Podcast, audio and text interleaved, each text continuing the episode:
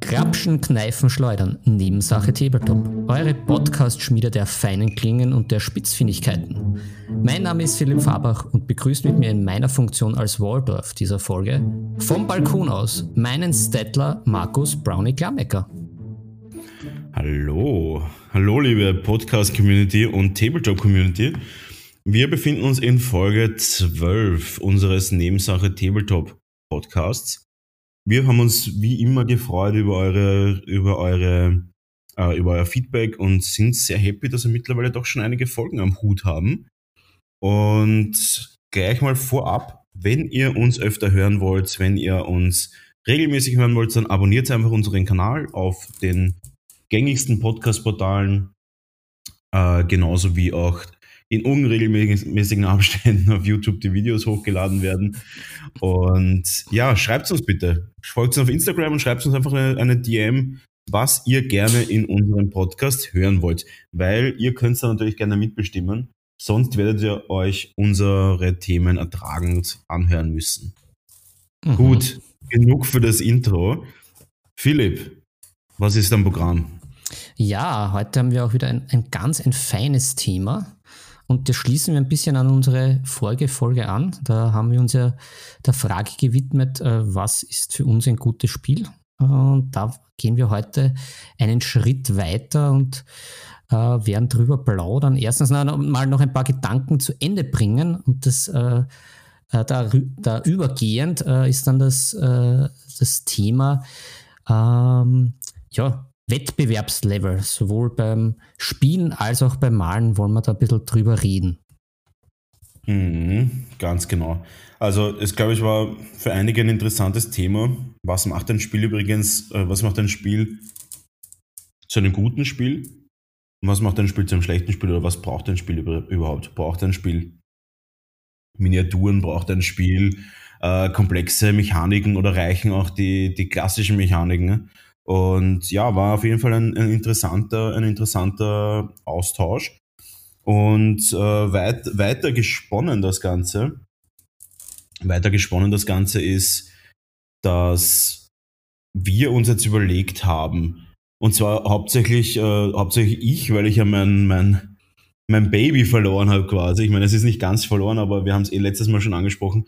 Äh, Guild Ball wurde announced, dass es eingestellt wird, das Spiel. Und das war ja das Spiel, mit dem ich wieder eingestiegen bin vor einigen Jahren in die, in die Turnierszene.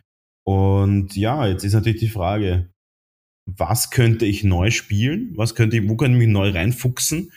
Und zusätzliches Thema, die Schnelllebigkeit von Spielen beziehungsweise der Spieleszene an sich ja, das sind so die, die Sachen, was mich momentan extrem beschäftigen. Äh, vor allem nach Corona kommt es mir so vor. Ich weiß nicht, Philipp, kommt dir das auch so vor, dass nach Corona irgendwie die Firmen anfangen, Sachen, das heißt nach, Entschuldigung, nach Corona ist natürlich Blödsinn, aber sag ich mal, nach dem ersten Corona-Schreck, äh, die Firmen anfangen da jetzt wirklich viel Content zu produzieren. Siehst du das genauso? Mhm, fällt, dir, mhm. fällt dir das auch auf? Also mir fällt es extrem auf. Ja, es ist scheinbar sind diese ganzen Veröffentlichungspläne und die ganzen To-Dos von den Firmen auch ein bisschen durcheinander gekommen durch Corona. Da war alles auf Stopp und jetzt wird irgendwie rausgehaut, beziehungsweise verzögert alles nachgereicht und jetzt ist ja überhaupt eine, mhm. eine Flut an Zusatzboxen, Zusatzcontent, äh, neuen Spielen. Ja, jetzt ist irgendwie, jetzt ist da wieder die Welle geht nach oben. Ja, Absolut. Also ähm, da stellt sich auch von mir schon die erste Frage. Können, können wir das überhaupt? Oder wie, wie, wie stellen wie stell, ich würde jetzt nicht, also die Frage ist für mich stellt, können wir so eine Menge an Output, die die Firmen produzieren, überhaupt irgendwie auffassen? Weil ich, ich fühle mich komplett überfordert. Also meine Überlegung momentan ist natürlich ganz äh, offensichtlich der Klassiker Warhammer 40k ist eine neue Edition draußen, die Figuren sind wie immer Weltklasse. Äh, es wird immer eine Community geben. Games Workshop wird wahrscheinlich nicht so schnell sterben. Aber hast, hast du dich da schon bei den, bei ja. den Regeln ein bisschen schlau gemacht? Weil da hast du gesagt, das ist ja ein, so ein Projekt, wo du ein bisschen reinschnuppern willst, ob sich da von den Regeln was für dich getan hat, dass das in die richtige Richtung geht. ja, also ich habe selber nicht reingeschnuppert, da ich leider einfach beruflich momentan nicht in der Lage bin, dass ich das, dass ich da reinschnupper. Aber ich habe natürlich meine Fühler ausgestreckt und habe unter anderem bemerkt, beziehungsweise gehört und auch selbst mit den Leuten gesprochen, dass ehemalige ETC-Spieler von Warhammer 40k wieder ins Hobby zurückstoßen und da auch jetzt ganz groß wieder reinsteigen wollen, was immer ein bisschen ein Indikator dafür ist, dass das Spiel doch einen guten Schritt in die richtige Richtung gemacht hat. Mhm. Ähm, weil natürlich so Hardcore-Turnierspieler, die eben auch auf international großen Turnieren spielen und auch in, in verschiedenen Mannschaftsaufstellungen dabei sind, die ja nicht, in denen man ja nicht umsonst drinnen ist, wenn die wieder quasi, die wieder zurück ins Boot kriechen, dann hat das halt meistens ein bisschen was zu bedeuten. Mhm. Und deswegen, äh, und auch mit anderen Freunden habe ich schon gesprochen, die sind auch der Meinung, dass das nicht die schlechteste Edition ist. Und sie, sie es noch nicht angetestet haben oder halt noch nicht genug angetestet haben, aber sie der Meinung sind, das ist ein spielbares System und das macht auch Spaß und äh, ist auch schon am richtigen Weg des Balancings. Mhm, mhm. Ja, da stellt sich jetzt halt für mich die Frage, die du ja eh auch schon angeschnitten hast. Ist es wirklich notwendig in dieser schnelllebigen Zeit, dass man eben das Interesse der Community, Community aufrechterhält, indem man viele Veröffentlichungen, viele Spiele und viele Boxen rausbringt? Weil für mich, also mhm. ich fühle mich auch überfordert, ich finde das auch extremst mühsam. Und weil du eh wieder schon gesagt hast, man sich ja gar nicht darauf einlassen kann. Also man kann sich ja auf der einen Seite nicht auf das Spiel selber einlassen, weil mhm. ich habe das Gefühl, es kommt sowieso keiner mehr zum Spielen richtig, sondern es ja. wird das Ding gekauft mit großen Erwartungen. Ja, ich glaube auch mhm. an sich selber. Und die werden dann irgendwie enttäuscht und dadurch gerät man irgendwie so in den Strudel, dass man es einfach immer wieder probieren will, das Neue zu kaufen. Firmen natürlich wie Games Workshop springen da auf. Und irgendwie ist das so ein bisschen ein Teufelskreislauf. Mhm. Ja, also ich muss, ich muss kurz was dazwischen werfen. Ja, wirf. Wo ich sage, hätte ich mir nicht gedacht, dass das trifft dich jetzt ein bisschen vielleicht, hätte ich mir nicht gedacht, dass äh, Warhammer Underworld so lange lebt. Es ist noch nicht tot. Na, es ist, es, ich glaube, es stirbt. Wer hätte das gedacht? Wer hätte das gedacht? Na, ich, ich glaube. Also, aber ich meine, ganz ehrlich, ganz ehrlich, es reizt, es hat sich bei mir eingereiht in dieselben Kreise wie, wie, wie Necromunda und Adeptus Titanicus und was ist noch da rauskommen? Uh, auch Warcry, ich verstehe das Spiel, ich weiß nicht mal, was das, was sie damit, was sie damit machen wollten. Um, ähm, das, genauso wie, wie, wie Space Hulk haben sie ja neu aufgesetzt, glaube ich, ja. Oder ja, dieses, da, dieses, da. ja, oder dieses, dieses Autospiel da, oder dieses Rallye-Spiel. Speed Freaks mit den Orks. Speed Freaks, ah, das ist alles, das ist für mich, das ist für mich alles solche, solche Luftnummern unter den Spielen. Das ist so, ja, wir nehmen jetzt die Ork-Autos daher, bauen eine Box drumherum und jetzt heißt das Speed Freaks und hey, hau mal raus die Box und äh, das sind solche Nullnummern einfach. Das ist so flach wie, weiß ich nicht, wie diese ganzen komischen Handy, äh, Handyspiele-Werbungen, wo man irgendwie komische, komische Rätsel lösen muss. Und die kommen in jeder App, die man hat, irgendwie permanent. Also vollkommen absurd. Aber ja, äh, und von dem her, wer hätte das gedacht, dass es das immer noch gibt? Ich bin beeindruckt. Ja, naja, also ich bin ja nicht mit vielen Erwartungen rangegangen. Ich habe das ja auch geschenkt bekommen, bin ja da erst wieder eingestiegen. Also natürlich, und wenn man wieder einsteigt, dann hat man ja, dann ist man ja mal froh, dass man wieder mit dabei ist. Aber jetzt äh, rückblickend betrachtet, ich glaube, das ist eine, ein bisschen eine Taktik auch, in dem Fall vom Games Workshop. Man schießt einfach Ballons raus und schaut mal, welcher geht und den, den, auf den setzt man sich drauf. Das ist jetzt ein sehr, sehr komisches Bild. Mhm. Man sollte vielleicht doch eher die Kuh, die man melkt, äh, verwenden, statt den Ballon, der davonfliegt. Aber mhm. ja, und ich glaube, bei, bei, bei Underworlds ist das aufgegangen und ich. Also weißt du, mich, ich glaube, was es bei Underworlds ist? Für, ja. Ich glaube, bei Underworlds ist es das Preis-Leistungs-Verhältnis. Ich, das wollte ich gerade zu einem ein der Punkt, Punkt. Wollte ich gerade einen der Punkte nennen, ist natürlich das Preis-Leistungs-Verhältnis ich glaube, was halt auch mitspielt, dass es eines dieser ersten oder in, in dem Universum oder in dem Bereich, sagen wir es mal so, was relativ rasch ist, was relativ schnell aufgebaut ist. Du kommst mit relativ mhm. wenig Platz aus. Und äh, sie, sie haben halt auch irgendwie ein bisschen den Clou gefunden mit diesen Seasons, das ja auch immer mehr zu einem neuen Trend wird. Und ich bin mir noch nicht ganz sicher, ob ich mich mit dem prinzipiell anfreunde. Bei Underworlds finde ich, funktioniert es für mich dass sie das Spiel in eine Richtung bringen, die gut ist. Also sowohl von den Sachen, die sie neu bringen, als auch vom Balancing. Also ich habe jetzt wieder, mhm. wie man auf, auf Instagram sieht, und danke da an, den, an die vielen verschenkten Likes und Herzen, die mich ja beim Underworld-Spielen zeigen. Ab, ab, jetzt ist das unser Minimum, oder? Ab jetzt muss das unser Minimum sein. Ja, ich, ich bin gerührt, ich bin gerührt.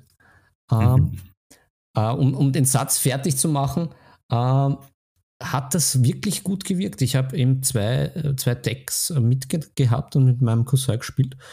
Und ich habe auch das Gefühl, vom Balancing geht es in eine, eine bessere Richtung jetzt. Also ich habe das Gefühl, Games Workshop kommt dahinter, das Spiel richtig gut an, also zu verbessern. Und ja. die Leute nehmen es an, weil viele dieser Einstiegshürden sehr gering sind. Und in dem Fall finde ich es auch ganz gut mit den Seasons, weil du immer die Möglichkeit hast, einzusteigen mit einer Box, aber auch zu erweitern. Also das hat möglicherweise so ein bisschen diese Mischung aus Verlässlichkeit, aber dennoch eben mit, äh, es ist erweiterbar, was scheinbar ja wirklich notwendig ist, damit auch die Spiele am Leben bleiben. Ja, eh schon wie vorhin angesprochen mit diesen zusätzlichen Boxen und Schnickschnack. Mhm. Ja, deshalb wundert es mich nicht. Was mich hingegen jetzt äh, auch nicht verwundert, sind dann halt so Sachen wie Warcry oder das Kill Team, weil die Dinger bringt man bringt das raus ähm, und irgendwie ist, hat man ja schon ähnliche Spiele und dann, mhm. was ich ja so mitbekommen habe, auch jetzt bei, beim 40k, macht man aber wieder, gibt's die, steigt man einen Schritt zurück und bietet die Möglichkeit an, auch dort Art eher kleinere Partien zu spielen, mit weniger Aufwand, weniger Platz, weniger Figuren, was ja dann ja. eben zum Beispiel Kill Team völlig ad absurdum führt. Und da ist es, ist so, es, ist, es ist quasi das, ah, das ist so wie, wie, wie bei Apple und, und, und jeder weiß, ich bin ein Apple-Fan, äh, also kein Fan, aber ich, ich verwende die Produkte unter anderem. Ähm, das ist so wie wenn du hast ein iPad, ein iPad Mini und dann ein großes iPad. Mhm. Ich denke mir so, äh, ist es notwendig, dass ich, und, und das ist ja noch ein bisschen sinnvoller, drei Größen, anstatt zu machen, okay, ich habe jetzt eine Größe und dann mache ich die zweite Größe und, und, und, und gebe die Option, sie aber gleich klein zu machen. Irgendwie ist es so, ich meine, natürlich, Kill Team ist immer noch ein bisschen kleiner, logischerweise, aber ich sehe es nicht, ähm, ja, ich, ich sehe es wirklich nicht. Weil ja, du hast dann wie viel, irgendwie so acht bis zwölf oder ein paar, ein paar Figuren bis zu, weiß nicht, 16 Figuren habe ich auch schon gesehen. Irgend sowas. Ähm, und das ist halt dann einfach, keine Ahnung, dann spiele ich halt eine, eine Warhammer-Partie mit 30 Figuren oder so, keine Ahnung. Ich finde es ein bisschen affig, aber gibt durchaus Leute, die das gerne spielen. Ähm, ja, ist, ist nicht so meins. Ja, aber es, es ist irgendwie bizarr und das bringt mich halt da eben zurück eben auf dieses Ei-Henne-Problem, auf das Hai-Problem. eben, ja, wäre es nicht mal an der Zeit, jetzt ein bisschen provokativ, einfach sich da auch selber zurückzunehmen? Also ich mache das ja für mich. Mhm. Also ich habe das ja in meinen jungen Jahren ja auch wahrscheinlich wie, wie die meisten von uns ja betrieben. Da kauft man sich ein Blisterback und früher war es ja überhaupt extrem geil dann mit den mit Metallfiguren, die ja dann auch irgendwie gleich 100 Schilling kosten haben oder 150 Schilling und dann stapelt ja. sich daheim dann alles und dann irgendwann denkt man sich, oh Gott, ich habe da den Pile of Shame mit hunderten Plastikfiguren, ich habe 5000 Spiele und mhm. man kommt dann eh zu nichts und dann ist man erst recht irgendwie frustriert. Ja, absolut. Also ich, das Ding ist, natürlich, äh, man, man, man lästert immer über den Konsumwahn und so weiter. Aber Fakt ist, in dem Hobby ist der Konsumwahn, auch wenn es jetzt nicht der klassische Konsumwahn ist, also nicht dieser klassische, weiß ich nicht, ich, ich gehe Gewand einkaufen und hau da 100 Euro, Euros raus. Aber im Endeffekt ist es exakt dasselbe. Man gibt extrem viel Geld aus und verwendet es dann vielleicht gar nicht und überlegt gar nicht so genau. Und das ist schon schade. Also ich finde es nicht notwendig, da jetzt den, da jetzt irgendwie alles zu kaufen, was man irgendwie so geil findet. Mhm. Weil im Endeffekt findet man es dann nicht mehr so geil, wenn man halt viel Geld ausgibt und dann sieht man so nach einem halben Jahr irgendwie dann das Ding in der Ecke stehen oder nach einem Jahr oder wann auch immer und denkt sich so, naja, war schon gut Geld, was ich da ausgegeben habe. Ja, ja, fix. Also ist bei mir auch so. Aber ich habe jetzt mittlerweile, habe ich mich ein bisschen besser unter Kontrolle. Soll ja jetzt mhm. auch nicht so klingen, als hätte ich die Weisheit mit dem Löffel gefressen. Es gibt vielleicht Leute, denen taugt das extremst. Ja, aber gar nicht. Äh, jeder von uns kauft doch ab und zu Sachen, die unnötig sind. Ja, es ist halt die Frage, ab und zu, klar, das passiert jedem. Und, und man ärgert sich zu Recht, aber ich habe schon das Gefühl, in unserem Hobby ist das, kann das schnell, relativ schnell eskalieren. Also wenn ich mal denke, was mhm. ich an Geld ausgegeben habe früher an Spiele gekauft habe, wie ich ja auch schon so ein bisschen in unseren vorigen Folgen auch berichtet habe, und wie viel ich damit dann gespielt habe, ah, das, also das ist eine, eine Rechnung, die nicht aufgeht. Und, und jetzt habe ich, hab ich doch irgendwie, fühle ich mich jetzt auch irgendwie besser mit, mit, mit, mit dem Prinzip zu sagen, okay, ich fokussiere mich lieber auf weniger. Und jetzt mal als Ziel, nachdem ich jetzt schon zwar mit, mit einer langen Unterbrechung, aber dann durch Ewigkeiten im Hobby bin, dass ich zum Beispiel jetzt einfach einmal eine Armee anmal, was ich noch nie geschafft habe, wo ich mir denke, ja. ey, das kann doch nicht wahr sein. Ich habe schon so viel angerissen und jetzt, mit fast 40, nehme ich mir mal vor und werde es auch schaffen, dass ich mal eine Armee mache. Wo natürlich jetzt wieder mhm. die, die Sache ist, klar, das ist halt mit dem Spiel reinfuchsen. Ich mache halt jetzt die Echsen-Armee von Age of Sigma. Ob das Spiel jetzt so ja. geil wird, weiß ich nicht. Ich habe mir jetzt eben vorgenommen, das mache ich jetzt. Ich mache eine Armee, die male ich schön an und dann fuchse ich mich ein bisschen in das Spiel rein. Mal schauen, ob es mhm. mir taugt. Ich freue mich auf jeden Fall, dass die Armee fertig bemalt ist. Und im schlimmsten Fall, ja, verkaufe ich es. Es ist noch immer besser, die Sachen zu verkaufen und sie sind bemalt und fertig, als eben bei Willhaben zum Enden. Es ist eh alles noch original verpackt oder grundiert. Ja, und dann kriegt man erst ja. recht kein Geld dafür. Mhm. Ja, eh, also ich sehe das eh genau gleich. Ähm, bei mir ist eben auch so, ich, ich wollte schon so oft irgendwas anfangen.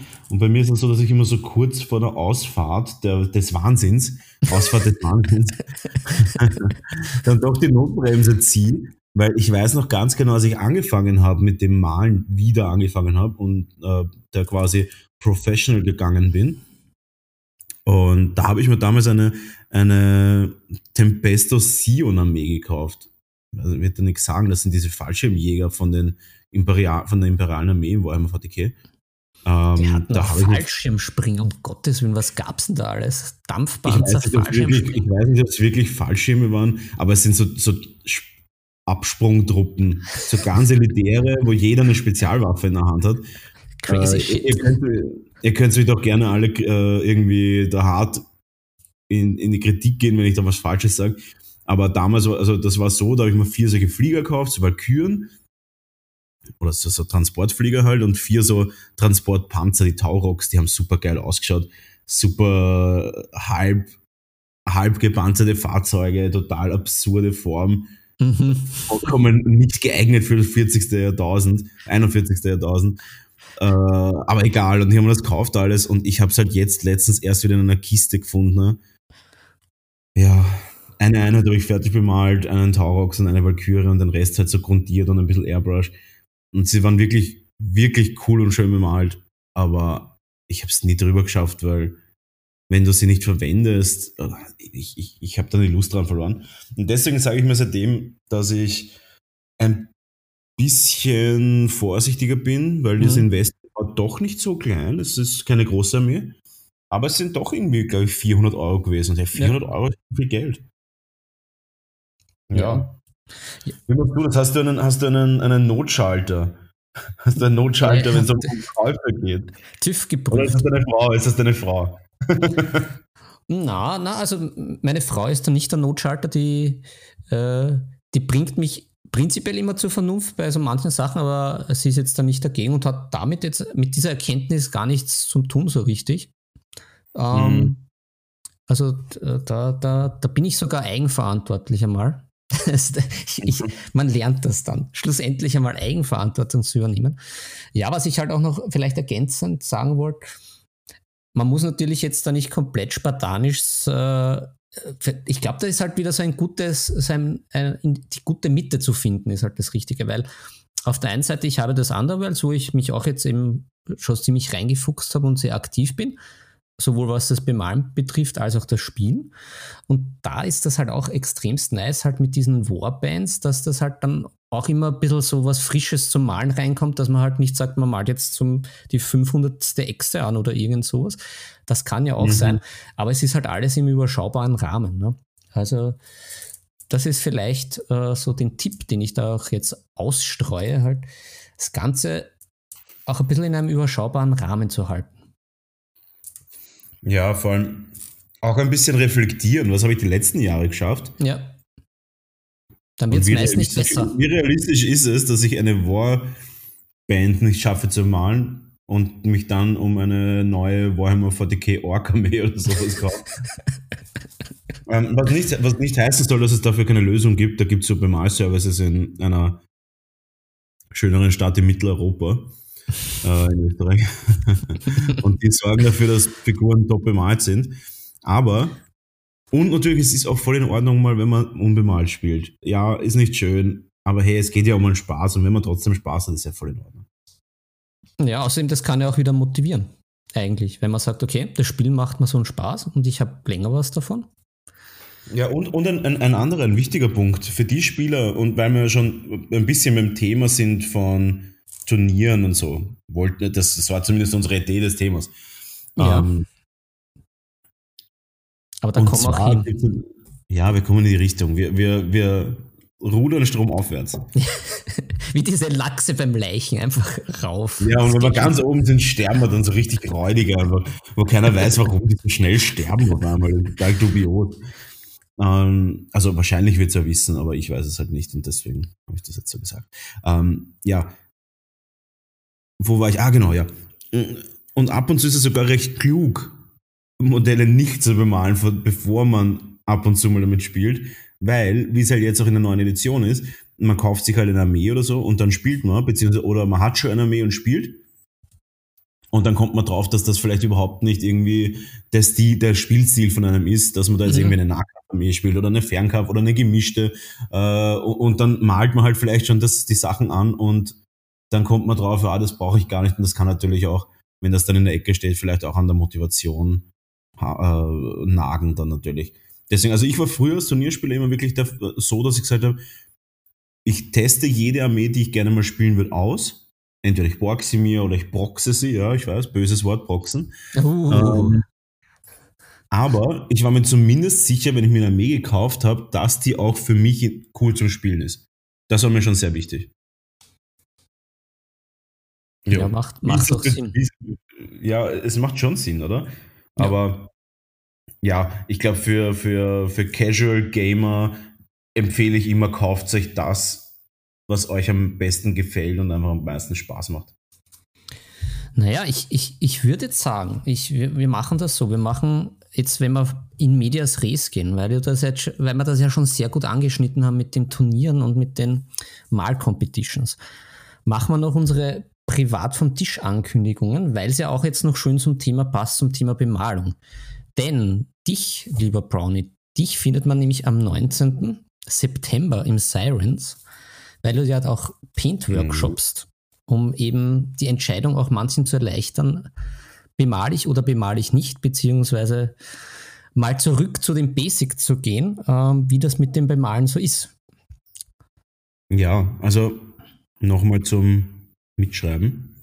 Ja. Am 19. September, eine Woche vor meinem 30. Geburtstag. Ja, so jung bin ich. Ich bin oh. ja schon sehr weise. Ah. Ähm, das ist das, das, das hört man aus der Stimme nicht raus, aber ist wurscht. Äh, 19. September bin ich im Siren Games für einen Basic Workshop. Äh, für jeden, der jetzt sich fragt, was ist Basic und, und bin ich Basic oder, oder ist es vielleicht zu hoch für mich? Im Basic werden quasi alle Themen, die für die Grundlagen des Malens wichtig sind, einfach reflektiert. Das heißt, es kann genauso auch ein bisschen ein, ein, ein weiterer Maler schon, schon äh, sich reinsetzen. genauso auch wie Anfänger. Das Ding ist, von erweiterten oder fortgeschrittenen Malern verlange ich dann halt mehr im Workshop und von Beginnern verlange ich dann natürlich weniger. Es zahlt sich vermutlich für die meisten Leute aus. Unter anderem sage ich halt auch immer, die meisten Leute haben, äh, die meisten Maler, die sich selbst beigebracht haben, haben vermutlich eher die Probleme in den Grundlagen und die werden eben sehr gut beleuchtet. Ja, und wer da Lust hat, einfach auf meiner, einfach auf meinem Online-Shop vorbeischauen. Da gibt es Tickets zu kaufen und auch mehr Informationen. Oder auf meiner Facebook-Fanpage, Markus Miniatures Painting Studio. Da ist auch ein, ein Facebook-Event. Und da könnt ihr euch mal ein bisschen reinlesen. Da ist auch ein Link zu meinem Ticket. Und ja, da könnt ihr gerne, könnt ihr gerne euch auch euch reinhängen. Und ich freue mich natürlich, wenn ich da ein paar Leute von dem Podcast-Zuhörern habe.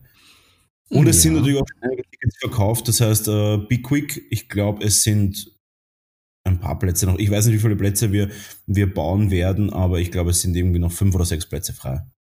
Hm, ja, vielleicht join ich, join ich dieser Paint-Workshop-Party auch noch und dann, dann nehmen wir die Autogrammkarten mit. Dann sind wir zu zweit. Ja, nehmen wir die, die, genau, die Autogrammkarten mit, die, dass wir da quasi noch mehr geben können an unsere Community. Weil bis jetzt ist es immer so stressig, wenn wir auf der Straße erkannt werden. Da ist immer sehr, sehr schwierig, dass man, dass man da die passenden Autogrammkarten dabei hat. Vor allem es sind so viele. Ganz, ganz schwer. Ja, genau. Und Philipp, hattest du mal einen Fame-Moment? Äh, einen Fame oder, oder hältst du dich dein ganzes Leben lang im, im, im Schatten? ja, ich, Als Robin. Ja, ja. nein, nein, ich, ich, hatte schon, ich hatte schon einige Fame-Momente in meinem Leben. Also ich bin ja, ich bin ja da in den Medien andauernd präsent und wollte ja da immer vor die Kamera, weil ich ja mir einbilde, dass mhm. ich kein Radiogesicht habe. Aber ja, also ich war schon bei ATVs ja, ja. dabei und auch bei dieser Doku, die ja hoffentlich irgendwann einmal ausgestrahlt wird auf ORF, wo, wo ja unser Hobby beleuchtet worden ist. Ja, tatsächlich. Ähm, da, also ich weiß gar nicht, wie viel ich jetzt sagen darf. Das ist alles ein bisschen geheim. Also nicht geheim, sondern also es ist nicht geheim, dass es gemacht worden ist, sondern eher geheim, wie viel. Also es ist, es ist noch nichts veröffentlicht worden. Und äh, ich glaube, es weiß auch keiner, wann es kommt. Ja, genau. Und ich auch, tatsächlich, tatsächlich ich auch nicht. Und äh, ich habe die Doku aber schon rein sneaken dürfen als, als Angehöriger dieser, weil die Doku ist, glaube ich, eine halbe, dreiviertel Stunde, also 40 Minuten, glaube ich, lang. Und ähm, kann ich nur empfehlen, weil einige Minuten davon geht es um mich und meine Arbeit als, als, als Professional Painter. Und unter anderem wird, wurde drei Tage wurde gedreht und also zwei Tage beim, zweieinhalb Tage ist es um mich quasi gegangen beim Drehen. Und einen Tag davon war die ORF-Crew, beziehungsweise die Firma, die für den ORF dreht, bei mir im Studio, nein, zwei, einen Tag bei mir im Studio und einen Tag auf einem Workshop, den ich organisiert habe. Und da haben sie auch mitgefilmt und ein bisschen dokumentiert. Äh, Unser Workshop. Genau, unser First Date quasi. Mhm. Das ist für mich festgehalten. Das stimmt. Äh, und ich habe es wirklich ziemlich cool gefunden, muss ich sagen. Die, wie soll ich sagen, die, die Doku war wirklich gut gemacht. Es geht da allgemein um Tabletop und wie groß das eigentlich ist. Und ja, eine, eine kleine Bridge, uh, eine kleine Bridge kommt. Und zwar waren sie auch in Dornbirn beim World Cup of Blood Bowl. Und weil der, glaube ich, mit 1400 Teilnehmern, also kannst mich gerne jetzt da Lügen strafen, aber ich, ich, ich bilde mir eines sind 1400. Bezahlen ähm, sage ich nichts.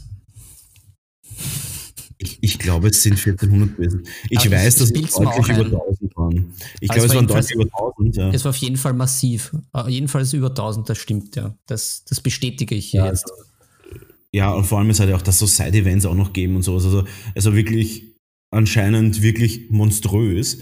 Und da haben sie auch gedreht, was mich zu einer Bridge bringt und zwar zu dem, wo ich mich reinfuchsen könnte. Ich habe mir überlegt, ja, ja. ob ich mich im Blood wieder reinfuchsen soll.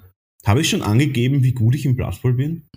Nein, aber du hast schon berichtet, dass du früher viel gespielt hast und da sind wir ja jetzt genau, da, jetzt, jetzt wird nicht mehr abgelenkt, jetzt gehen wir geradeaus die Straße entlang bis zu unserem Ziel. Da sind wir ja jetzt mhm. genau bei dem Thema von eben Wettbewerb bei Spielen und Malen. Und dass du da ja schon sehr, sehr aktiv warst als Blattballer. Und äh, vielleicht noch dranhängend, Auch da spart Games Workshop nicht mit einer neuen Season. Da gibt es eine Season 2. Äh, ich kann jetzt nicht die Unterschiede zu Season 1 und 2 dann betiteln oder was da jetzt anders ist. Außer, was ich schon gesehen habe, es gibt ein extrem geiles Org-Team, was ich mir auf jeden Fall kaufen werde. Also ich steige da jetzt auch ein. Org-Team, das habe ich nicht gesehen. Ja. Ich habe, weißt du, was ich gesehen Ein Snotling-Team habe ich gesehen. Ja, ich weiß nicht, bei diesen, bei diesen Preview-Videos manchmal von Games Workshop, da werden ja hier und da nur so immer so Ausschnitte gezeigt und dann weiß man nicht so recht, zu was das dann gehört. Ich bin mir nicht sicher, aber die Figuren, die ich gesehen habe, waren neue Orks und Snotlings und waren geil. Und nice, ich, ja. Ich ja also ich, auch dabei. Als Competitive-Spieler kannst du natürlich nie mit Snotlings gehen. Ähm, ich kenne die Regeln noch nicht, aber es wird, es wird, wahrscheinlich so sein wie die anderen. Äh, die Halblinge. Die ja, oder eben die, die, oder eben die Oger, die mit ähm, die Oger, die mit äh, Knoblern rumlaufen. Und das ist halt, man sieht es leider allgemein, es ist einfach zu, das ist, ja, es ist einfach zu schwach. Also du, mal sehen, was die Snotlings bringen. Ich habe jetzt die Regeln noch nicht gesehen, aber die anderen Tiny Teams, so wie die Goblins, Snotlings, äh, äh, Goblins, äh, nicht so, Knoblers, Halblinge und so, die sind halt, oh, Skink Team gibt es glaube ich auch, aber das ist nicht so schlecht. Ähm, die sind halt meistens einfach zu schwach. Die werden einfach irgendwann rausprügelt und dann laufst einen Touchdown nach dem anderen. Naja, wie aber, sich das bei Football so gehört. Ja, aber sie können halt nicht viel dagegen machen und ich glaube, das ist dann einfach deprimierend irgendwann einmal. Aber nichtsdestotrotz lasse ich mich gerne davon überzeugen, wie das, wie die Snotlings so sind. Und ich finde das Team halt mega geil. Es ist halt, man kann sagen, was man will. Die Figuren sind halt mal wieder Weltklasse. Also, mhm. genau. Ja, das macht Lust. Ja, ja, aber ja, wie gesagt, da sind wir jetzt eh schon mitten im Thema, dass ja, was wir auch von der vorigen Folge angeschnitten haben, Blood Bowl irgendwie ein Klassiker. Games Workshop wollte das Spiel mal sterben lassen. Die Community hat es aber am Leben erhalten. Und du kannst mich gern korrigieren, weil, wie gesagt, ich glaube, ich hatte die zweite oder dritte Edition in der Hand einmal. Aber die Regeln sind gut. Die musste man jetzt nicht groß irgendwie da immer umschmeißen und neu machen sondern ich glaube, die sind unverändert und ja, es gibt regen Zulauf, wie du ja schon berichtet hast, wenn man sich äh, denkt in Dornbirn, dass sich da über 1000 Leute zum Blood Bowl Spielen eingefunden haben, ist das eine ziemlich mhm. große Sache. Absolut, also Punkt 1, die Regeln sind ich, ich will nicht perfekt sagen, aber sie sind nahezu perfekt. Also ich, ich traue mich nicht, eine Sache zu nennen, die ich nicht gut finde. Also was heißt nicht gut finde, die ich imbalanced finde, vom Regelwerk her. Äh, was Teams betrifft, gibt es natürlich immer wieder, es gibt schon Teams, die sehr, sehr stark sind, im Vergleich eben, wie ich gerade ange, angemerkt habe, andere Teams. Aber, und da kommt wieder die Community ins Spiel, die Teams kriegen auf Turniere unterschiedliche Handicaps, was ich, was ich bemerkt habe. Nicht, nicht ah. auf allen, aber bei manchen äh, nice. äh, Turnieren. Die können dann einfach quasi mehr kaufen wenn man es so nennen will. Mhm. Da kannst du dann zum Beispiel als Elfenteam, die tendenziell schon die Stärke, ein, ein, schon starke Team sind, weil sie eben auch eine hohe Agility haben und dann einfach sehr schnell punkten können. Und die können dann eben den normalen Grundwert kaufen von, ich glaube, einer Million Goldtaler oder wie auch immer es berechnet wird. Und dann kann, können zum Beispiel jetzt ein Ogre-Team, was halt einfach nicht so toll ist, dann irgendwie um 1,4 Millionen kaufen. Also dann können sie dann Starspieler zum Beispiel mit reinholen, die das Ganze wieder ein bisschen auflockern, ein bisschen ausgleichen. Aber ja, aber, aber prinzipiell, man muss dazu sagen, die Grundregeln sind wirklich optimal, wirklich stark. Und äh, ja, um da nochmal vielleicht auch äh, reinzuhaken, reinzugrätschen, den Stiffarm auszufahren. Äh, irgendwie, aber ich finde, es ist ja dann nicht so versteckt. Also ich, ich weiß schon, es sollte vielleicht nicht sein, aber wenn man ein Snotling-Team nimmt, kann man sich ja schon ausrechnen, dass die jetzt nicht unbedingt bei den Super-Duper-Teams dabei sind, oder weil es ja Snotlings sind. Sag ja, ich jetzt mal. Äh, ist, ist absolut so, wie du sagst. Ähm, also, es ist da muss man sich dann auch nicht ärgern. Jein, man ärgert sich logischerweise immer und überall, aber es ist durchaus so, dass die Leute, die Snotling-Teams, Goblin-Teams, Halbling-Teams spielen, dass die genau wissen, auf was, auf sie, was sich, sich einlassen. Ja, genau, das habe ich gemeint. Genau, ja. Ja, aber vielleicht zurück vom, vom Blood Bowl mal ähm, auf eine, eine allgemeinere Ebene, weil du ja da sehr, sehr, sehr erfahren bist. Ich würde sagen, weil wir ja jetzt schon im Flow drinnen sind, dann bleiben wir gleich einmal bei den Spieleturnieren. Ähm, hm? Wie bist du dazu gekommen? Einmal? So mal die Frage. Zu den Turnieren und zu den Spieleturnieren allgemein. Ich glaube, das ist einfach, äh, früher war das ganz gang und gäbe. Du mhm. hast da keine diversen Milestones, diese äh, Klassiker, diese, diese klassischen Turniere. In, in, in Österreich war es so, wenn du Warhammer Fantasy gespielt hast, und das war damals auf jeden Fall das beherrschende System. Da war es so, du hast gespielt und dann hat es im Verein, also in dem Club hat es Turniere gegeben. Das hast du natürlich da, dazu hergenommen, am Anfang, wenn du ganz normal einsteigst, dass du einmal gegen andere Leute spielst und nicht immer gegen die Freunde, die du hast. Mhm. Ähm, dann geht es natürlich weiter. Dann, dann, dann hat man sich damals in den diversen Foren noch ausgetauscht, tut man jetzt eh immer noch. Ähm, tauscht man sich halt aus, was könnte man besser machen, wie könnte die Armee besser werden und so weiter. Und dann geht man mal auf vielleicht ein größeres Turnier. Größeres Turnier kann zum Beispiel, damals war es, glaube ich, dass das nächstgrößere vermutlich die Wiener Meisterschaften. Das heißt, du hast dann dort schon so um die 40 Spieler gehabt. Das war schon nicht schlecht. Ja. Dann gab es aber die großen zwei Turniere, äh, großen zwei, die nächstgrößeren zwei Turniere in Österreich. Und zwar waren das die Salzburger Winter- und Sommerfestspiele. Aha. Das war in Kolpinghaus in Salzburg. Das ist so eine, so eine JUFA, so eine Jugendherberge. Und die haben dann die ganze Jugendherberge quasi gebucht, diesen riesigen Veranstaltungsraum. Und da waren halt wirklich 80 Spieler. Ich glaube, es waren teilweise sogar 90.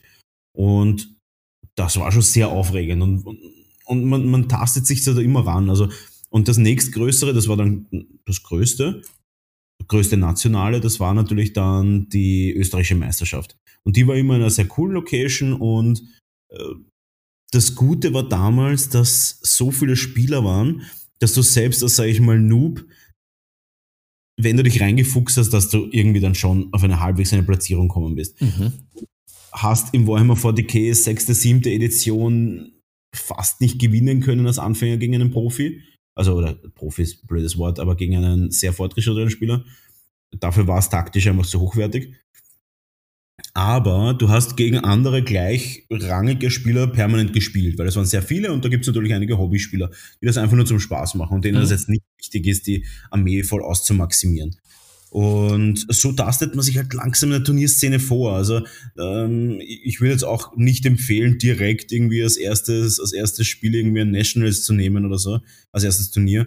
Aber so, was sich halt so ergibt, kleineres, ja. Ja, und wie, wie ist das jetzt aktuell? Welche von den, von den Turnieren gibt es noch? Beziehungsweise was sind deine, deine konkreten Tipps, wenn jetzt wer sagt, na, ich würd, das würde mich schon reizen, ich würde das gern probieren. Uh, wie ist da der Weg dorthin, der Trainingsplan oder ja, wie siehst du mhm. das? Ja, also in Warhammer Fantasy, logischerweise, Warhammer Fantasy ist, ist tot, äh, wurde gestorben. ähm, da gibt es gar nichts natürlich mehr. Im, in Guild Ball, was jetzt auch gestorben ist, man sieht, ich hinterlasse eine, eine blutige Spur an, an, Systemen. Und dann äh, auch so Sachen wie Mord haben ich auch gern gespielt, ist ja auch tot. Äh, da, ja. Gibt, da scheint es einen Zusammenhang zu geben. Es gibt einen Zusammenhang, definitiv. Nein, auf jeden Fall. Auf jeden Fall ist es so, dass es momentan natürlich sehr schwer ist weil es jetzt Corona-bedingt keine Turniere gibt oder halt sehr wenige. Aber es ist immer noch ähnlich. Also jetzt zum Beispiel äh, auf Guild Ball bezogen, wir haben dann unsere kleinen Clubturniere gehabt, teilweise sogar so Midweek-Turniere, wo dann irgendwo an einem Mittwoch acht Clubmitglieder, äh, acht Clubmitglieder zusammen ein kleines Turnier gespielt haben, so, eine, so drei Partien. Dann hat dann geben eben so Clubmeisterschaften, dann hat es dann gegeben die österreichischen Meisterschaften und aber auch so kleinere Nebenturniere. Und wichtig ist, glaube ich, da immer so diese Portale im Auge zu haben. Äh, in Österreich ist es diefestung.com. In, in Deutschland wird's, da könnt ihr mir gerne in, die, in eine DM schreiben, was da momentan en vogue ist. Äh, da weiß ich, dass es in Warhammer, beziehungsweise allgemein im Warhammer Universum, im Games Workshop Universum, die, die Seite T3 ist. Das ist quasi Österreich, Deutschland, Schweiz und das ist so die Turnierszene. Mhm. Und da sieht man eigentlich fast alle Events. Und da sieht man wirklich viele Events, wo man hingehen kann. Oft natürlich mit äh, Autofahrminuten verbunden. Genau. Okay, ja, na, das klingt ja schon mal sehr, sehr gut. Also du sagst mal, Verein ist mal ganz gut, dass man da mal ein bisschen aus seiner, aus seiner Schale rauskommt und dann halt sich eh einfach auf den genannten Webseiten mal umschauen. Ähm, was sagst denn du dazu? Welches System ist denn aktuell? Da haben wir eh schon ein bisschen so gesprochen. Aber welches ist denn da eben sehr jetzt prinzipiell turnierlastig? Also eh Warhammer 40k wahrscheinlich, eh Blood Bowl, wie wir schon gesagt haben. Gibt es da noch irgendwas, wenn man sagt, vielleicht kein Games Workshop-Spiel außer dem gestorbenen Guild Ball? Gibt es da vielleicht noch irgendwas, was. Ja, es gibt, ähm, es gibt halt. Ja, auf jeden Fall gibt es halt, äh, das darf man nicht verheimlichen, jetzt ein Riesensystem mit sehr, sehr vielen Spielern. Das ist äh, War Machine Hordes. Mhm nur ein, zweimal gespielt dafür, ca. 4000 Figuren schon mal dafür. ähm, War Machine Hordes, wie kann man es erklären? Das ist eine Kombination aus, aus Sci-Fi und ähm, Sci-Fi und Fantasy. Mhm. Das heißt, du hast auf der einen Seite, du hast, also es ist ein, keine Kombination, sondern es sind beide Arten möglich. Das heißt, du hast auf der einen Seite eine Armee, die aus Robotern besteht. Ganz grob jetzt gesagt, also no offense jetzt dann irgendwelche an, an, an an irgendwelche War Machine Spieler. Also auf der einen Seite gibt's dann die, gibt's die Fraktion der, der Ro da gibt's halt Roboterarmeen und es gibt irgendwie äh, Convergence, also so mechanische Armeen und so weiter. Und auf der anderen Seite gibt's aber dann eher diese Primal-Sachen, wie zum Beispiel eine Trollarmee oder und, oder, oder so Naturbestien und sowas. Also es gibt ja verschiedene Genres, die sich da gemeinsam irgendwie verbinden. Und es ist sehr, sehr, ja, ja, es ist, es ist sehr, sehr modern, muss man sagen. Also sie haben Mechaniken, die ich als interessant, die ich interessant finde. Und ja, würde auf jeden Fall sagen, also das ist auf jeden Fall eines der größten Turniersysteme, die es gibt. Und auch sehr competitive und auch, glaube ich, sehr balanced. Ich krieg's nur mit von meinen ganzen Kunden. Die sind alle sehr zufrieden. Es kommt viel neues Zeug raus, aber jetzt nicht übertrieben schnell. Also kann man schon gut spielen. Und ist aber ein, ist aber, wie wir letztes Mal schon gesagt haben, ein, ein ein Kennerspiel. Ein ah. Expertenspiel. Ja, ein Expertenspiel. Ah, okay. Also für mich nicht geeignet. äh, ja, doch, doch, aber du musst dich halt reinfuchsen. Ja, ja. Naja, ich, ich bin ja, wie gesagt, ich kasteie mich. Ähm, aber klingt, klingt auf jeden Fall gut. Ich, Roboter gegen ja, Trolle, das sieht man nicht oft. ja, kann man sich mal anschauen, es ist wirklich ein großes Spiel. Es ist quasi das, die Firma, also Private Press, ist wahrscheinlich der direkte Konkurrent von, von Kims Workshop. Natürlich nicht mal annähernd so groß, natürlich nicht mal annähernd so, wie soll ich sagen, so etabliert, aber durchaus, ich meine, durchaus sehr, sehr, sehr, sehr groß mittlerweile mit Hunderten. Ich glaube, das WTC war, puh, das WTC waren, glaube ich, 350 Personen, 350 Personen, 250 Personen, auf jeden Fall mehr als mehr, äh, mehrere hundert Personen war das World Team Championship. Also es ist wirklich sehr, sehr groß. Puh. Genau. Ja, da, da, da, fühle ich da weiter auf den Zahn. Ähm, wir haben jetzt mhm. schon ein bisschen über, über Österreich gesprochen. Ich meine, jetzt mit Corona natürlich alles ein bisschen schwierig, aber äh, vor Corona und hoffentlich auch mal nach Corona was gibt es denn ja. so für Turniere in Europa oder dann in weiterer Folge vielleicht sogar, wenn man mal drinnen ist, was gibt es denn für Turniere, wo man eigentlich dabei sein sollte, weltweit, wenn es einen so richtig gepackt hat? Ja, das kommt auch immer natürlich darauf an, auf, die, auf das System. Aber es ist total schwierig, weil ich, also beim Guild Ball war es immer recht klare, recht klare Hierarchie. Du hast mhm. deine kleinen mittelgroße und große Turniere und dann hast du den World Cup gehabt und das war alles relativ. Und dann hast du den Nationals gehabt, das war wirklich super geplant, alles perfekte Turnierszene. Du hast genau gewusst, wann es war, übers Jahr verteilt und hast das planen können. Jetzt natürlich durch Corona alles ein bisschen erschüttert. Aber ich würde trotzdem sagen, dass wahrscheinlich Warhammer 40k derweil das sinnvollste Turnierspiel ist, was man anfangen könnte. Mhm. Und weltweit kann man gar nichts sagen momentan. Da würde ich mich gar nichts trauen. Aber österreichweit würde ich auf jeden Fall sagen äh, Warhammer 40k und War Machine. Genau. Das würde ich momentan sagen. Oder eben Kartenspiele, aber das ist auch wieder sehr, sehr ein eigenes Thema. Mhm. Ja, und, und welche oder wo gab es Turniere? Also pre-Corona, ein, ein Blick in die Vergangenheit? Ja, also Turniere hat es eigentlich immer gegeben in Wien im WoW-Club hat es Turniere gegeben. Dann bei größeren, größeren Turnieren wie Wiener Meisterschaften, da haben wir dann eigene Locations in Wien gehabt. Und sonst sind wir eigentlich immer herumgefahren bzw. geflogen. Zum Beispiel Hamburg war ein großes, Hamburg waren immer große Turniere, in, in Slowenien waren große Turniere, Ungarn hat eine Riesenszene. Äh, ich bin auch schon mal auf die Adeptica nach Chicago geflogen. Dort waren riesige 40k-Turniere, aber auch Guild Ball und so weiter. Und ja, es gibt weltweit Turniere, man muss nur die Augen ein bisschen offen halten. Oder zum Beispiel Bayern. Bayern ist natürlich groß und da hat es auch immer große Turniere gegeben in diversesten Systemen. Kann man sich alles einfach mal anschauen. Ich bin mir sicher, ich bin mir sicher, dass man da, dass man da immer irgendwas, dass man da immer irgendwas findet. Hm. Ja, an dieser Stelle Grüße an unsere bayerischen Hörer, von denen wir scheinbar einige haben, laut der Spotify-Statistik und Analyse von unserem Podcast. Haben wir das? Ich, ja. ich, ich habe gar nicht geschaut, welche, welche Kollegen das alles sind. Ja. Ich bin immer nur begeistert von dem eins irischen äh, Hörer. Ja, der ist, der ist irgendwie in der Nähe von Dublin. Ja, finde ich super. Äh, Grüße gehen raus an irische Hörer oder Hörerinnen, ich weiß es nicht. Ja, das, das, das, so weit geht unsere Statistik nicht.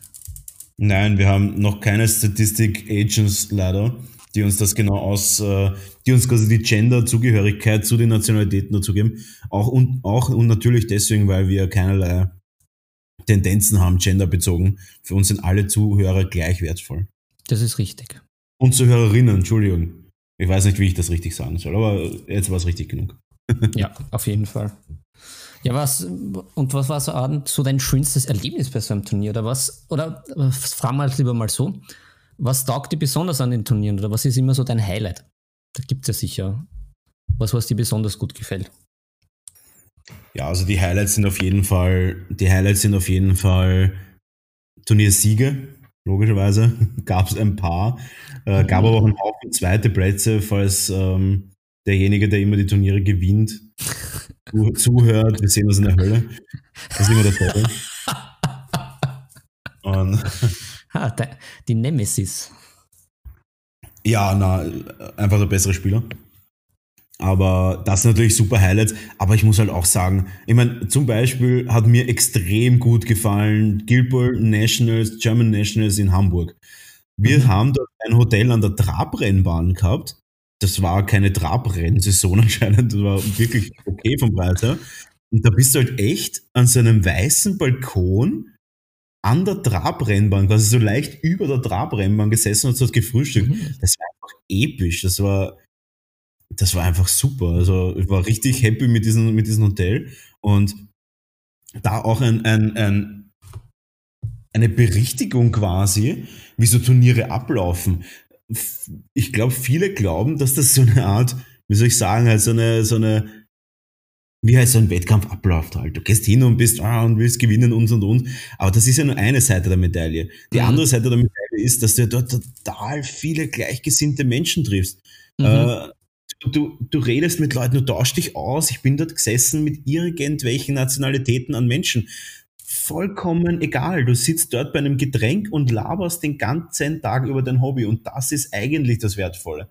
Das, also in Hamburg, das war wirklich, also sagen wir so, der erste, das erste, die erste Hälfte von Hamburg war wirklich toll.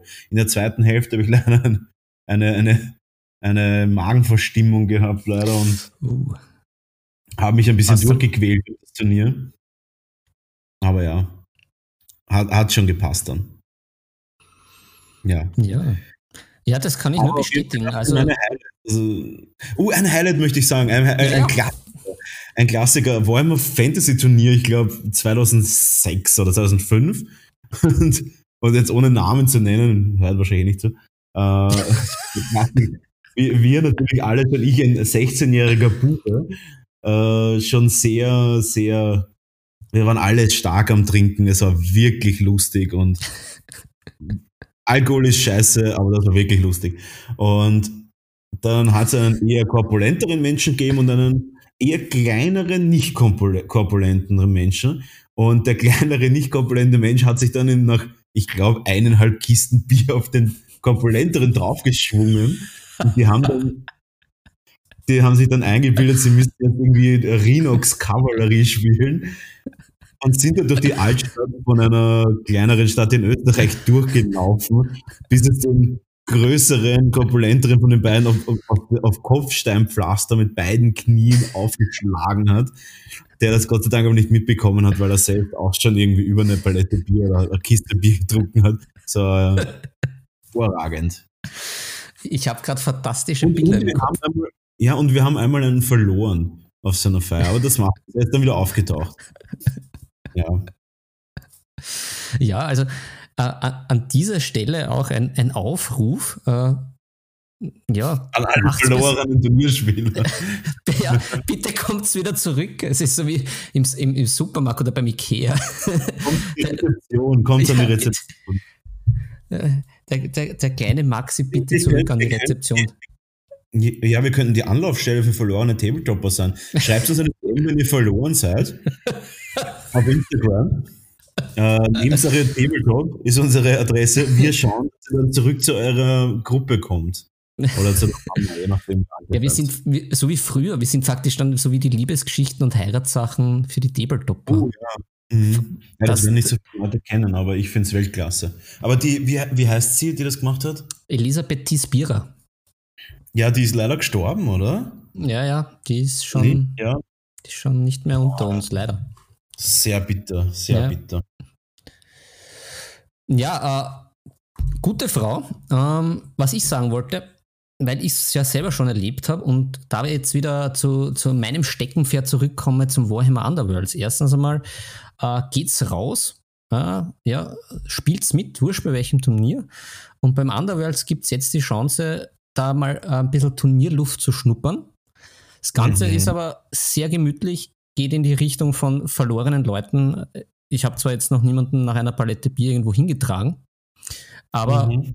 es beißt niemand. Und ja, es gibt zwei, zwei Termine, nämlich gleich nach dem Erscheinen, äh, der 23.8. Äh, da organisiert der GW-Manager der Lukas ein Turnier, aber ich habe jetzt nicht gerade äh, die Location im Kopf. Ich glaube, es ist eine Spielebar. Aber am 5.9., da bin auch ich mit dabei, wieder mal das Sirens Game. Da gibt es ein Warhammer Underworlds Turnier. Und ich glaube, es gibt, sind auch noch Plätze frei und da geht der Kampf im Beastgrave weiter und entbrennt aufs Ärgste, nämlich mit den guten alten Orks, wo es eine neue Warband gibt und mit diesen seltsamen bösen Bikini-Elfen, die da jetzt auch mit dabei sind. Also mhm. als Warbands. Ich weiß nicht, ob Orks oder Bikini-Elfen live mit dabei sind. Das wäre natürlich cool. Das wäre stark. Mhm. Damit auch Shoutout an alle Bikini-Elfen da draußen. Ja, schaut's vorbei. Oder auch Orks. Ja, ist auch in Ordnung. Oder Bikini-Orks. Oder also, Bikini-Orks. Announcement hier, wenn Bikini-Orks kommen, dann komme ich auch vorbei. Oh yeah. Also bitte, bitte, bitte an alle Bikini-Orks da draußen, bitte kommt vorbei. Wir wollen den Brownie da sehen, wie er mit strengem, prüfenden Blick uns zuschaut, wie wir da die, die Würfel rollen. Aber Philipp, ich hätte eine ja. Frage.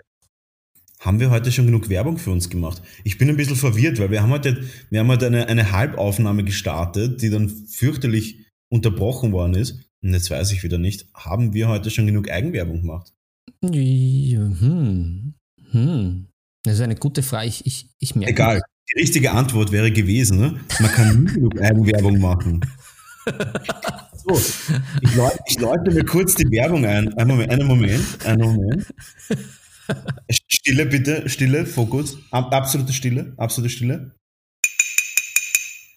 So, und jetzt geht es um Werbung. Äh, alle, die unseren Kanal abonnieren wollen, dann tut das bitte gefälligst auch. Wir sind überall zu sehen, wo es überall zu hören, wo es Podcasts gibt. Und eben auch auf Instagram, wo man auch das tolle Foto von dem Herrn äh, Filipovic von uns sieht, wie er gerade einen, einen herrlichen Tag am Brett verbringt, am Tischbrett. Und mhm. Folgt uns bitte auf Instagram, schreibt uns DMs ohne Ende oder E-Mails. Äh, wir haben auch schon ein paar E-Mails und DMs bekommen und auch natürlich auch persönliche Brieftauben. Das ist, glaube ich, eh noch immer das, das gängigste Mittel. Mhm. Äh, schreibt uns auf nebensache.tabletop at gmail.com oder auf Instagram auf Nebensache Tabletop. Oder wenn ihr das alle nicht wollt, dann könnt ihr mir auch privat schreiben. Also mir, nicht privat, oh bitte schreibt es mir nicht privat. ähm, könnt, ihr, könnt ihr mir auch auf Markus Miniatures Painting Studio äh, auf meiner Fanpage auf Facebook, Instagram oder über meine Homepage könnt ihr mir da gerne schreiben, wenn ihr Themen habt, die euch interessieren und die wir vielleicht noch nicht besprochen haben. Hört euch auch gerne unsere Basic-Folgen an, wenn ihr jetzt gerade eingeschaltet habt oder wenn ihr in der Folge erst angefangen habt, was ja durchaus möglich ist. Dann hört euch, und ihr habt keine Ahnung von Tabletop, dann hört euch doch bitte mal die, die Tabletop Basic Folge an. Ich glaube, es ist die erste oder zweite, oder? Oder vierte? Ja, das ist, äh, wir haben die, die zweite ist die Airbrush Basics und die vierte, da rollen wir das Feld nochmal von hinten auf und fangen nochmal ganz von vorne an. Ganz genau. Also jeder, der Bock hat, mal zu wissen, was ist Tabletop, was ist die Faszination Tabletop, bitte hört euch die vierte Folge an. Ich glaube, es ist auch eine unserer meistgeklicktesten Folgen. Und mhm. ja, da haben wir auch sehr viel Rezession bekommen, dass ihr das gut gefunden habt. Deswegen hört da mal rein und meldet euch dann bei uns, wie ihr sie, wie ihr sie findet. Ihr könnt gerne natürlich jederzeit unseren Podcast bewerten, kommentieren. Auch auf YouTube findet ihr unsere Folgen. Äh, und da könnt ihr natürlich auch Kommentare drunter schreiben. Wir freuen uns über alles, auch natürlich über Kritik. Äh, wir versuchen natürlich auch immer unser, unsere Qualität der Podcasts so gut wie möglich mit unserem Charakter zu vereinigen, verbinden. Ne? Und für euch natürlich immer ein gutes Ergebnis rauszuhauen. Uns macht es extrem Spaß, also mir macht es immer noch sehr, sehr viel Spaß. Wir sind in Folge 12, ist natürlich noch nicht so mega viel, aber ich finde es immer noch super lustig. Also wie, wie geht's dir damit, Philipp? Ja, ich, ich finde es perfekt. Also mir macht es nach wie vor auch sehr, sehr viel Spaß. Also der, der, das, der, der Wagen steuert in die richtige Richtung meines Erachtens. Sehr gut. Gut, dann werde ich die, die, die, die, die Werbung noch kurz zu Ende machen. Und zwar, äh, ja, folgt auf Instagram oder auch auf den diversen Podcast-Portalen. Und ganz, ganz wichtig, abonniert unsere, abonniert unsere Kanäle und sprecht bitte mit euren Freunden. Die sollen alle unseren Kanal hören, damit wir auch wachsen können. Und weiters ein kleines Werbe, ein kleines Werbeannouncement. Und zwar PK Pro baut ihren Shop aus. PK-pro.de. Das ist halt ein Künstlerbedarf für, der sich spezialisiert hat auf Tabletop, Miniaturbemalung und so weiter und Basteln natürlich. Und da würde ich auf jeden Fall an eurer Stelle mal reinhören. Die bauen jetzt gerade um, haben ein riesiges Lager gemietet oder gekauft oder es ist auf jeden Fall ein riesiges Lager da, wo auch immer das herkommt. Vielleicht haben sie es selbst gezimmert, aber es ist auf riesig. Und ich freue mich schon mega, dass sie da wieder ähm, den Online-Shop online stellen. Am 4. September, also jeder, der Bock hat und ist ein richtig cooler Kerl, ähm, haut Bestellungen raus ohne Ende dort, ist wirklich richtig, richtig fein. Ist übrigens unentgeltliche Werbeeinschaltung. Es ist einfach deswegen, weil ich es wirklich mega gut finde. Und natürlich jeder, der im Tabletop-Bereich Bock hat, springt in den Siren Games, beziehungsweise Siren Games hat auch einen Online-Shop, der auch Weltklasse ist und auch, also ich finde das Geschäft an sich, dass das Geschäft dort eigentlich das Highlight, weil es einfach wirklich gut organisiert ist, freundliche Bedienung und so weiter. Sirens Games in der Friedmanngasse in Wien. So, und damit Werbung Ende. So, was mhm. ist das Thema? Reden wir weiter, reden wir weiter. Ja, na, da, da hast du jetzt mit der Werbung auch wieder eine schöne Rutsche gelegt, weil äh, mich ja auch interessiert. Wie bitte? Ich bin halt der Rutschenmeister, der, der, der, ja. Leitern- und Rutschenmeister. Ja, ja, das ist so ein bisschen wie der Bademeister, oder? Jetzt stellen wir uns mhm. dich alle vor in so einem weißen Outfit mit so einem weißen Unterleib und so mit so einem Pfeiferl in der Hand. Ja, und nicht vom Beckenrand reinspringen, Leute. Ja, Genau, und benehmt euch ein bisschen da draußen. Wir, wir hören euch. Imaginär. Ich will es nicht noch einmal sagen müssen. Ja, genau. Da wird nicht eine gesprungen, okay? Sonst können wir gleich rausgehen. Da wird gleich zwickt und tschüss. ja, richtig, richtig. Na, weil du ja schon äh, angesprochen hast, nicht nur das Spielen ist ja äh, in unserem Hobby wichtig, sondern ja auch das Bemalen. Und da wir mhm. ja heute wieder zum Thema damit zurückkehren, ähm, Competition. Ähm, wie ist das bei so Malwettbewerben, bei denen du dich ja auch herumtummelst? Und ich mich noch nicht hingetraut habe. Was sind so da deine Empfehlungen? Wie sollen das die Leute machen, wenn wer sagt, naja, hm, ja, ich male jetzt schon lang, würde mich interessieren, bin noch nicht sicher, wie soll ich das mal anstellen? Passe ich da überhaupt hin? Ja, ähm, puh, das ist natürlich sehr, sehr komplex. Also, es ist sehr, sehr komplex. An sich gibt es mehrere Möglichkeiten. Erstens natürlich, man muss sich sicher sein, dass man das möchte. Was heißt das? Das heißt, man möchte, man möchte auch wirklich viel Zeit investieren in das Hobby, was ich super finde. Also ich habe auch so angefangen. Ich wollte eigentlich nur für mich schön malen, das war mir sehr wichtig und wollte einfach schauen, dass ich da immer besser werde. Und dann ja, dann gibt es natürlich verschiedene Events. In Österreich ist es so, dass es keine internationalen Events gibt, soweit ich das weiß. Ich habe mal eins veranstaltet, das ist dann aber im Sommer nicht so geil worden. Es waren ein paar hundert Leute dort, aber es war so mega heiß, es war nicht so geil. Aber was ich weiß, äh, organisiert der Games Workshop in Wien öfter mal so kleine Events. Und das sind dann auch schon, das ist dann auch schon irgendwie so ein kleiner Tipp an alle, die was einsteigen wollen in dieses Bemal Turnierszene, Bemal-Wettbewerbsszene, einfach mal bei so kleineren Wettbewerben mitmachen, wie so Games Workshop, Store, Store, wie soll ich sagen, also so, Store Competitions. Mhm. Also dieses Army so ein Parade, glaube ich, geben oder so hat das geheißen.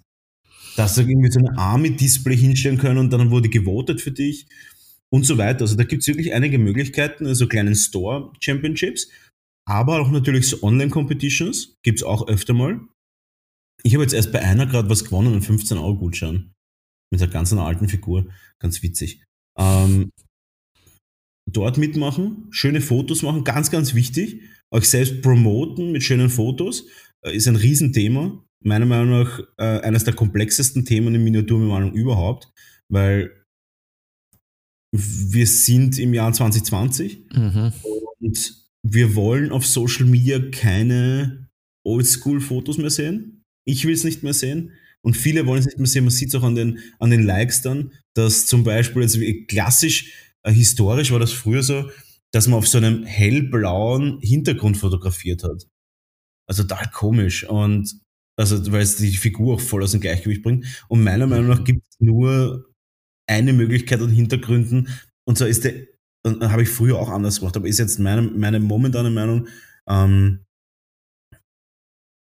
oh, ist auch ein bisschen abgeschweift jetzt natürlich vom Thema, aber ist egal.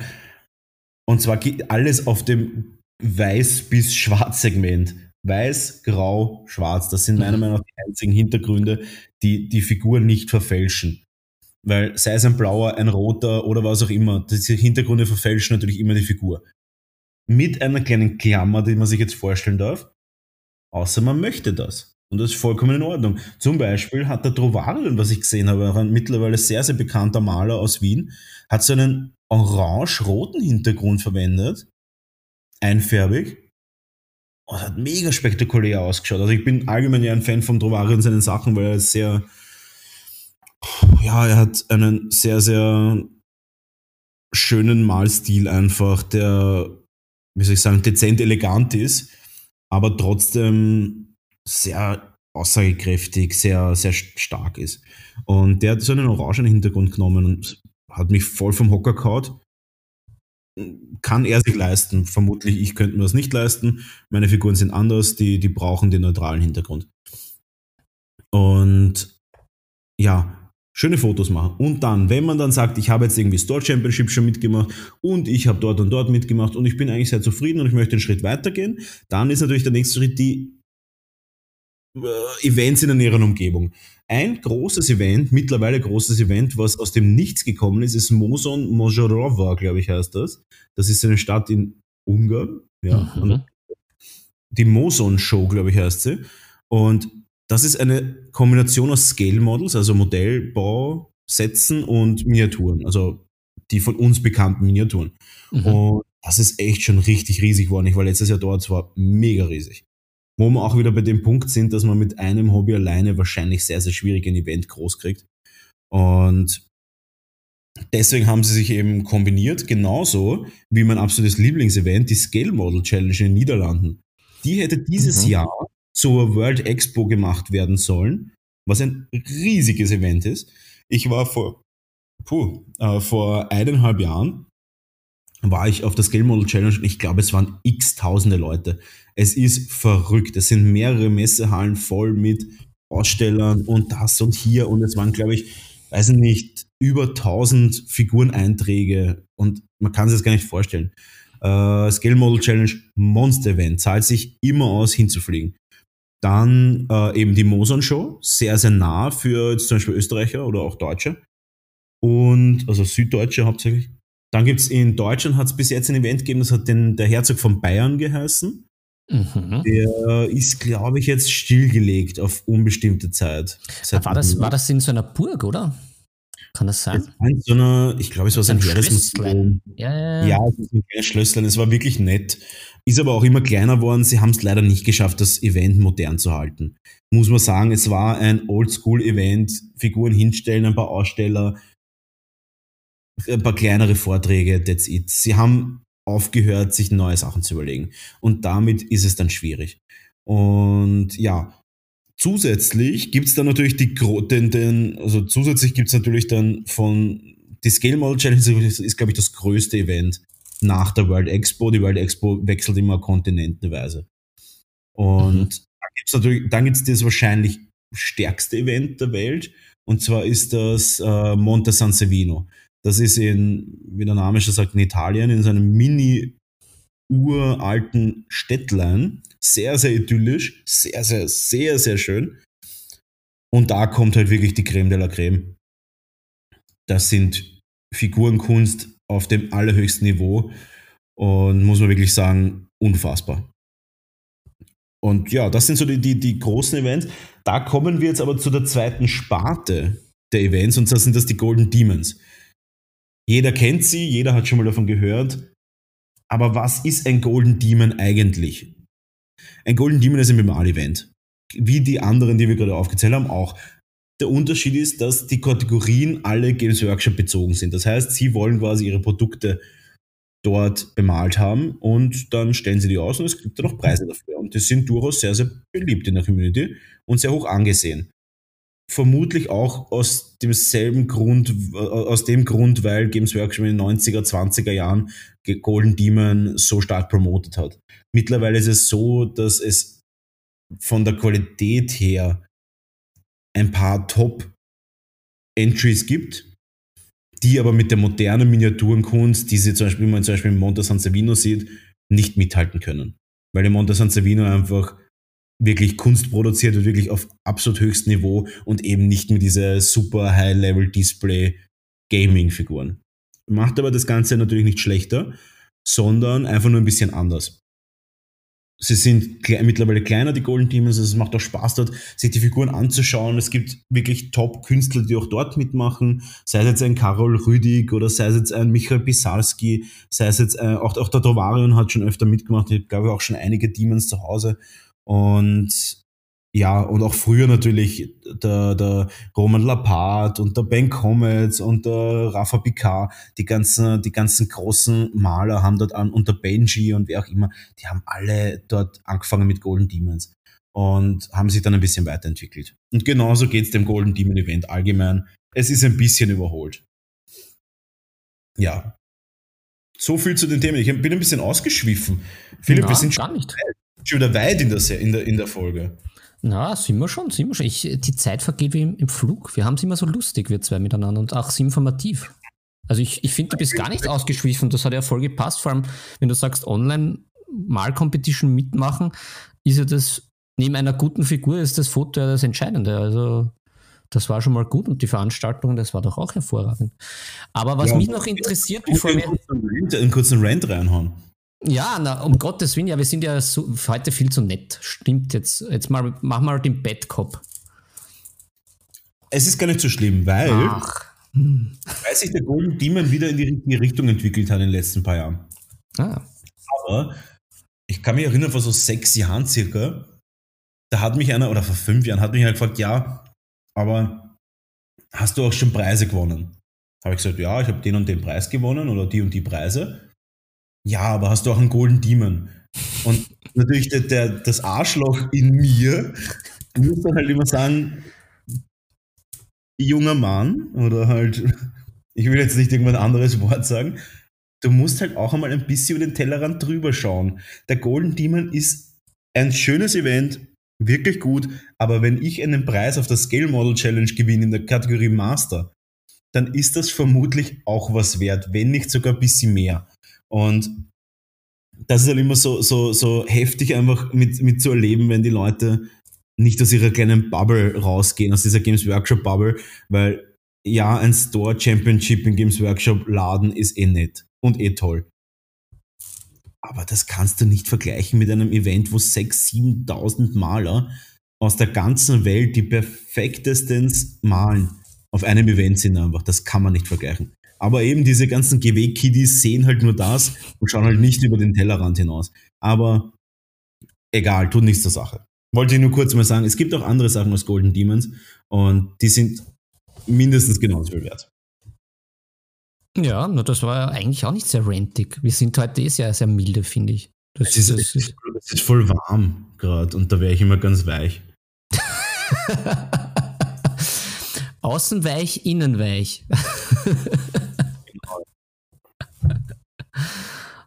Ja, ähm, was mich noch interessiert zu dem Thema, ähm, wenn man bei sowas mitwacht, ähm, was sollte man sich erwarten oder wo sagst du, wie kann man sowas mehr genießen? Weil natürlich auf der einen Seite ist natürlich auch ein Druck da, weil im Gegensatz, wenn man da so casual spielt und auch casual seine Figuren anmalt, da steckt ja eine Menge Zeit in der einen Figur, die du da mhm.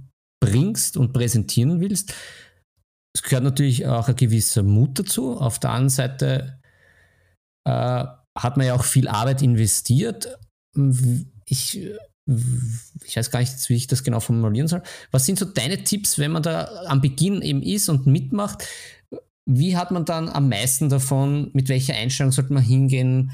Wie sollte man einfach auch mental da reinstarten in so eine Geschichte? Also jetzt, wenn man sagt, okay, man hat so ein GW-Dings zum Beispiel mal gewonnen, aber wenn man dann schon wirklich zu was Größerem geht, eben wo ein paar hundert oder ein paar tausend Leute mit dabei sind, wo jetzt auch vielleicht die Chance nicht so groß ist, dass man was gewinnt aber da muss man auch dazwischen grätschen und sagen, der Unterschied zu einem Golden Demon und einer Scale Model Challenge ist, bei einer Scale Model Challenge kann jeder eine goldene, silberne oder bronzene gewinnen.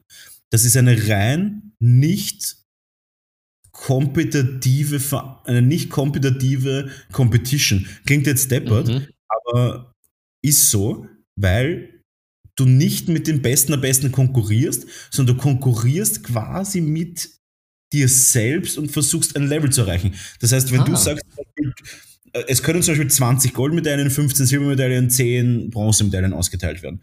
Weil die Judges nehmen im Normalfall den besten Entry des Events. Und mhm. mittlerweile ist es so, dass der beste Entry des Events ist natürlich, äh, ist natürlich der Event-Sieger. Der kriegt dann quasi das Best of Show. Und meistens eine, Zus eine, eine, eine extra Level. Der kriegt dann, also beim letzten Mal, wo ich dort war, war es zum Beispiel eine, hat der die Diamant-Medaille gekriegt, so eine Plakette. Das heißt, der hat quasi über eine, eine Stufe drüber gewesen. Und ab dann wird quasi in drei Schritte runtergesetzt oder vier Schritte, den vierten erkläre ich dann gleich.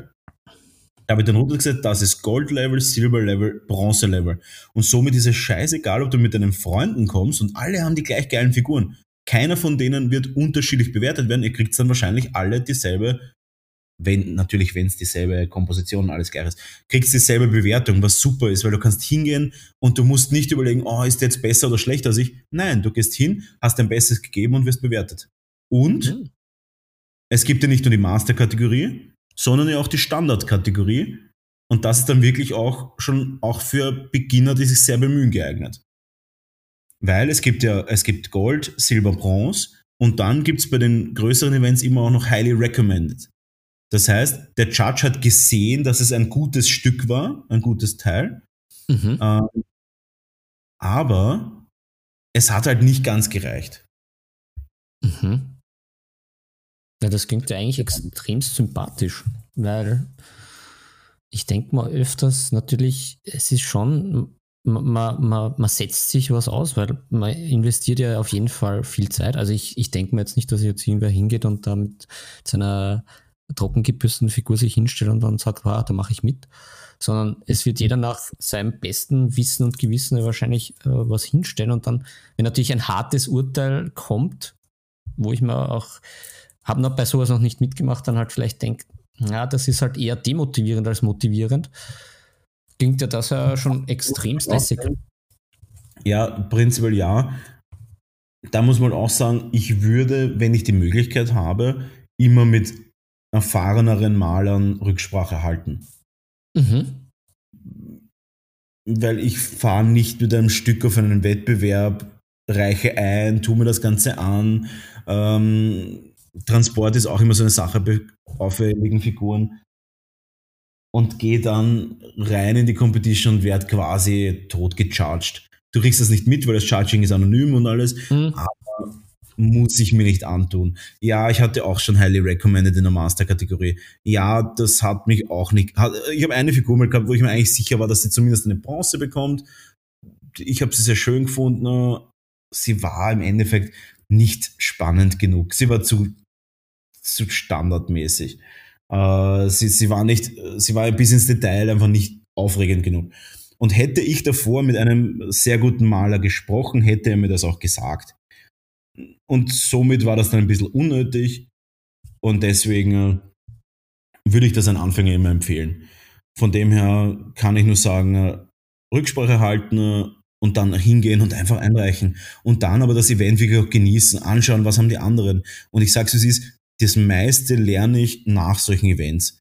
Weil ich sehe mich im Vergleich mit dem Besten der Besten und sehe dann, wo ist der direkte Unterschied. Weißt du, was ich meine? Mhm. Genau, also das, das nur dazu. Naja, weil du jetzt gerade gesagt hast mit der Bewertung, ähm, vielleicht, dass wir das auch so zusammenfassen für unsere Hörer. Was genau wird denn bewertet oder auf was wird denn genau Wert gelegt? Ja, also die, die Bewertungsschemata sind immer ein bisschen anders. Aber an mhm. sich kann man natürlich sagen, also meiner Meinung nach ist das einzig bewertbare auf Objektive natürlich einmal die Technik. Das klingt jetzt immer deppert, gerade weil es ja um Kunst geht, aber es ist deswegen legitim, weil Technik bewertbar ist. Punkt. Das mhm. ist einfach so. Man kann sehen, ist das smooth, ist das nicht smooth, ist das sauber gemalt, ist das nicht sauber gemalt, ist der wo rausgefahren, was natürlich auf keinen Fall passieren darf, oder auch nicht.